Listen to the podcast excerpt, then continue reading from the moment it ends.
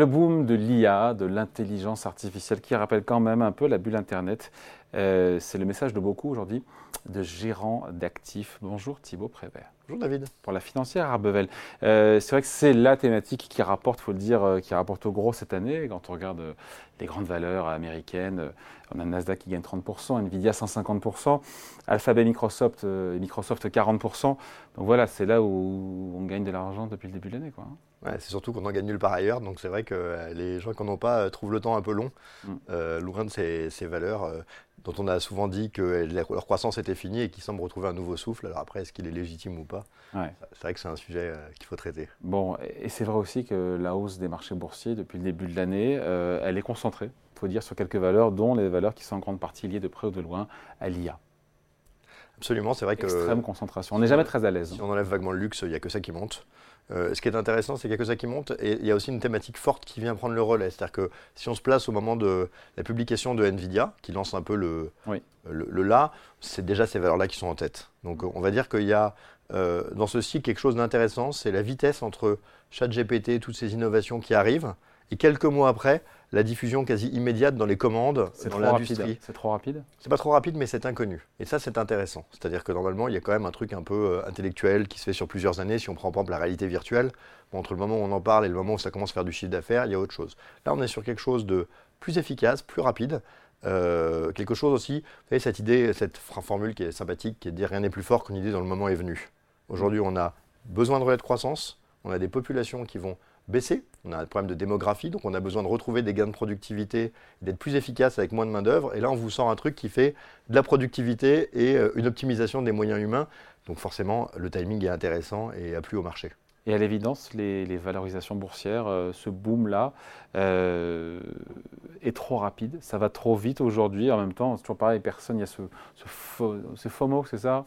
C'est of missing out. Exactement, cette peur de ne bah, pas en être et de rater le train. Quoi. alors, il, faut, il y a plusieurs choses à dire. La première, c'est que vous pourrez définir ce qu'est une bulle, on pourra en parler après. Mm. Mais tout d'abord, il faut comprendre des choses, quelque chose. Une valorisation, ce qu'on regarde souvent quand on parle des marchés, c'est de dire on regarde ce qu'on appelle le price earning ratio, c'est-à-dire le rapport entre le cours d'une action et ses résultats, pour dire ça se paye 20 fois, 30 fois, 50 fois, 100 fois les résultats. Mm. La difficulté, c'est que c'est quelque chose qui est mouvant. C'est-à-dire que si vous êtes comme au Japon dans les années 90, vous payez 85 fois euh, les résultats mais que ces résultats augmentent pas tellement, bah là vous avez une bulle et vous pouvez prendre des énormes claques. Mais mm. si ces résultats augmentent très très vite, ce ratio va décroître fortement. Nvidia, on parle de 180 fois les résultats, mais pour l'année prochaine, on n'est déjà plus qu'à 50. Donc la question est, comment est-ce que la croissance fait décroître? Je vous donne un exemple qui va vous parler.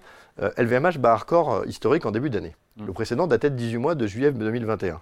Mais en juillet 2021, LVMH se paye 35 fois les résultats. Mm. Quand il bat ce record en janvier, on n'est qu'à 21 fois. Donc si la qualité, la dynamique est insufflée entre autres par les puces sur l'intelligence artificielle permettent d'accélérer la croissance et de faire baisser ces ratios, alors ces ratios ne sont pas problématiques. La question c'est est-ce qu'on va bien avoir cette croissance qui va justifier cette valorisation ou est-ce qu'on surpaye un peu du vent? Je pense que c'est ça la vraie question. Et donc on peut ou on ne peut pas, Thibault, comparer la situation actuelle, le boom actuel avec la fièvre acheteuse lors de la bulle des années 90 euh, deuxième partie des années 90, qui avait fini par éclater euh, au début des années 2000. On peut au début. Est-ce qu'on peut à la fin? Je ne sais pas. Je pense qu'il y a une réalité qui est un terreau, qui est de dire est-ce qu'il y a une vraie innovation? Sur Internet, avec du recul, c'est évidemment pas discutable. Je pense que sur l'intelligence artificielle, quand on voit effectivement la vitesse de pénétration dans le quotidien des Français et des entreprises, je pense que c'est évident. La deuxième phase, c'est une accélération de l'intérêt et des valorisations. Et là, je pense qu'on est tout à fait là-dedans. La troisième phase, c'est la phase de délire, ce qu'on appelle la bulle qui après euh, explose. Cette mm. phase-là, on n'y est pas encore. Cette phase-là, moi, je la définis assez simplement. Je dis qu'une bulle, c'est un actif qu'on achète parce qu'on pense que ça va monter, sans regarder ce qu'il y a en dessous, sans regarder ce qu'il y a derrière. Quand en 2001, il y a une boîte qui introduit en bourse, personne ne sait ce que ça fait, c'est 200 fois le chiffre d'affaires et tout le monde achète. On n'est plus dans l'analyse, on n'est plus dans le travail, on est dans le tout le monde me dit que ça monte tous les jours en bourse, je fais comme mes copains. Il y a 4-5 mm. ans, quand on achète du bitcoin, beaucoup de gens ne savent même pas ce que c'est, mais on en parle chez les influenceurs, donc il faut acheter. Ça, c'est une bulle.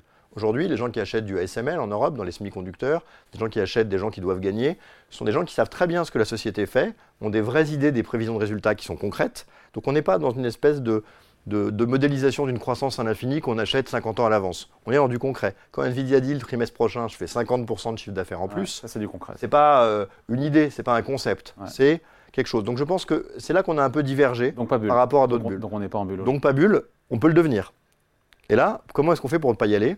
Je pense qu'il y a plusieurs sujets. Le premier, c'est attention à ne pas aller trop vers les suiveurs. on a tendance dans un marché qui est très inquiet, comme c'était le cas par exemple en fin d'année dernière, à valoriser que les leaders, LVMH ou autres. Mm. Et puis tous les autres se payent 8-9 fois les résultats, on ne les mm. regarde pas. Euh, quand on commence à avoir des marchés qui sont un peu euphoriques, on achète tout à n'importe quel prix, y compris des gens qui ne sont pas les leaders. Donc faire monter Nvidia, Apple, Microsoft, oui. Attention à ne pas se retrouver celui qui paye le, compte, le nouveau compte de l'intelligence artificielle des fortunes pour quelque chose qui ne suivra pas. Donc attention quand même à séparer les leaders des autres. Donc votre conseil, c'est toujours de se positionner sur celles et ceux, enfin les titres qui ont déjà monté? En tout cas, ne faire gaffe à pas toujours aller sur le dernier arrivant euh, qui bénéficie d'un effet de mode et qui n'a pas toujours la plus légitimité. Donc restez fidèle à l'idée simple qu'il faut travailler ces dossiers, être sûr de ce que c'est et acheter du réel et pas des promesses. Et on peut dire ce qu'on veut de Microsoft ou d'Alphabet ou Nvidia, mais ce n'est pas des promesses, c'est des réalités. Euh, il y a des valeurs plus petites, moins importantes, qui sont aussi euh, légitimes aujourd'hui et qui le justifient dans leurs résultats. Attention à ne pas acheter que la promesse. C'est un sujet qu'on a vu après les valorisations sur l'énergie, qu'on voit aujourd'hui. Voilà, il faut rester dans quelque chose qui est sans euphorie. Quelqu'un qui n'en a pas encore un portefeuille, il fait quoi? Est-ce qu'il se dit je vais à la recherche de la future pépite euh, au risque de se planter mais avec un potentiel énorme ou est-ce que je reste sur effectivement les valeurs les plus installées, les Nvidia, les Microsoft, les Alphabet? Je pense qu'aujourd'hui, il faut savoir ce qu'on achète. Si, euh, est-ce que c'est pas un peu, un, peu, un peu vite sur Nvidia Vous lisiez à 180% de hausse depuis le début de l'année Peut-être. Est-ce que Microsoft qui a beaucoup monté? Est-ce que si vous avez 50 devant vous, vous faites une erreur en achetant du Microsoft aujourd'hui? Honnêtement, je pense certainement pas. Donc je pense qu'aujourd'hui, il faut se dire effectivement, la bonne investissement en action, ça reste un investissement de long terme.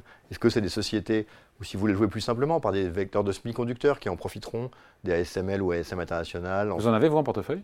Alors, ça dépend de nos stratégies de fonds, oui, oui, absolument. C'est des thématiques qu'on aime beaucoup, qu'on va jouer soit directement, soit indirectement par les logiciels, les semi-conducteurs. Les semi-conducteurs, c'est souvent une part très importante de nos stratégies. C'est des choses qu'il faut regarder parce qu'il euh, faut bien comprendre que c'est la réponse à une baisse démographique qui induit un manque de travailleurs et de consommateurs. Donc ça vous dit qu'en fait, il y a quand même tout un tas de métiers qui, s'il y a de moins en moins de bonhommes pour consommer, vont avoir un problème. Donc essayer de se dire qu'on va vers les gens qui vont profiter de ce changement démographique plutôt que ceux qui vont perdre, ça paraît quand même une thèse assez forte. En revanche, c'est vrai qu'elle ne s'est pas encore diffusée totalement. La plupart des sociétés de semi-conducteurs sont encore loin de leur niveau de janvier 22. Donc il y a encore euh, beaucoup de choses à faire. Micro. Voilà. Et attention, en revanche, effectivement, un, aux passagers clandestins, on le disait, et puis deux, quand même, aux restrictions d'usage. C'est-à-dire que comme Internet, qui était une technologie incroyable, mais parfois vous retrouvez des enfants de 8 ans ou de 9 ans qui regardent du porno sur un téléphone, c'est problématique. On aura des problèmes aussi là, sur l'intelligence artificielle. Donc attention euh, à, quand même être sélectif dans ce qui se fait. Il y a des choses qui seront régulées. Pour autant, la fenêtre de tir paraît présenter encore euh, beaucoup d'opportunités. Et je ne pense pas qu'on soit aujourd'hui dans les délires de valorisation qu'on a connus dans les années 90 en Asie ou euh, à la fin de la bulle Internet, mais, mais, pas au début. Voilà, l'avenir nous le dira. On en reparlera. Merci beaucoup. Explication signée, signée Thibaut Prébet pour la financière Arbevel. Merci. Plaisir.